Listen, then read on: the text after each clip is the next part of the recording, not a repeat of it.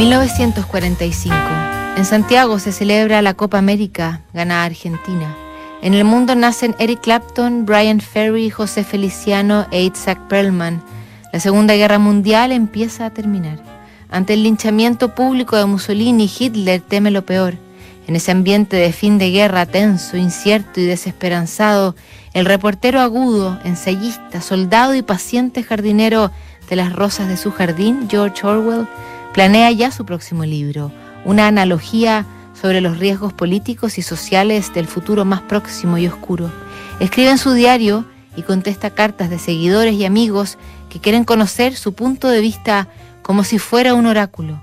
En una de ellas, Orwell explica, Debo decir que creo que el miedo que tiene el mundo en su conjunto va en aumento. Hitler, sin duda, pronto desaparecerá pero solo a costa de fortalecer a Stalin, a los millonarios angloamericanos y a todo tipo de pequeños Führers del tipo de Gaulle. Todos los movimientos nacionales de todo el mundo, incluso aquellos que se originan en la resistencia a la dominación alemana, parecen tomar forma no democrática, agruparse alrededor de algunos Führers sobrehumanos, Hitler, Stalin, Salazar, Franco, Gandhi, De Valera, son varios ejemplos, y a adoptar la teoría de que el fin justifica los medios.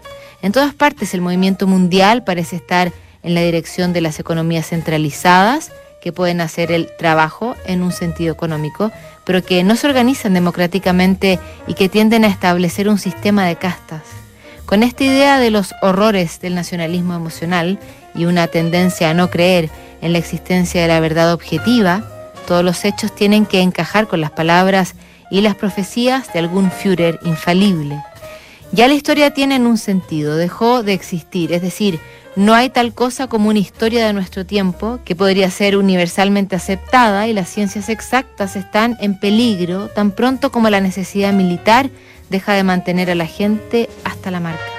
Hitler puede decir que los judíos comenzaron la guerra y esto podría convertirse en la historia oficial si sobrevive. No puede decir que dos y dos son cinco debido a los efectos de, digamos, la balística que tiene que hacer cuatro. Pero sí el tipo de mundo que tengo miedo de que llegue, un mundo de dos o tres grandes superestados que son incapaces de conquistarse el uno al otro, de dos en dos, podrían llegar a ser cinco si el Führer lo desea. Eso, por lo que yo puedo ver, es la dirección en la que en realidad estamos moviéndonos, aunque, por supuesto, el proceso es reversible. En cuanto a la inmunidad comparativa de Gran Bretaña y Estados Unidos, lo que los pacifistas pueden decir, nosotros no tenemos el totalitarismo todavía y esto es un sistema muy esperanzador. Creo profundamente, como expliqué en mi libro El león y el unicornio, en los ingleses y en su capacidad para centralizar su economía sin destruir la libertad para hacerlo. Pero hay que recordar que Gran Bretaña y Estados Unidos no han probado la derrota que no han sabido de sufrimientos graves y hay algunos síntomas malos para equilibrar los buenos. En general, los intelectuales ingleses se han opuesto a Hitler, pero solo a costa de aceptar a Stalin. La mayoría de ellos son perfectamente listos para métodos dictatoriales, policía secreta, la falsificación sistemática de la historia, etc., siempre y cuando sientan que es en el lado nuestro. Me pregunta usted si creo que la tendencia mundial es hacia el fascismo porque apoyó la guerra. Es una opción de males. Sé lo suficiente del imperialismo británico para que no me guste, pero me gustaría apoyarlo contra el nazismo o el imperialismo japonés como el mal menor.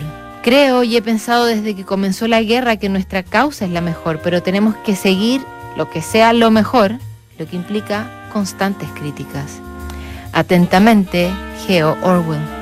Una carta en la que señala ya sus principales preocupaciones, las posibilidades de las libertades individuales hechas añicos, el control del conocimiento del lenguaje, pánicos orwellianos que quedarían representados en su magnífica 1984, que se publicaría cuatro años después. Mañana revisamos otra carta notable que en Duna. ¿Sabes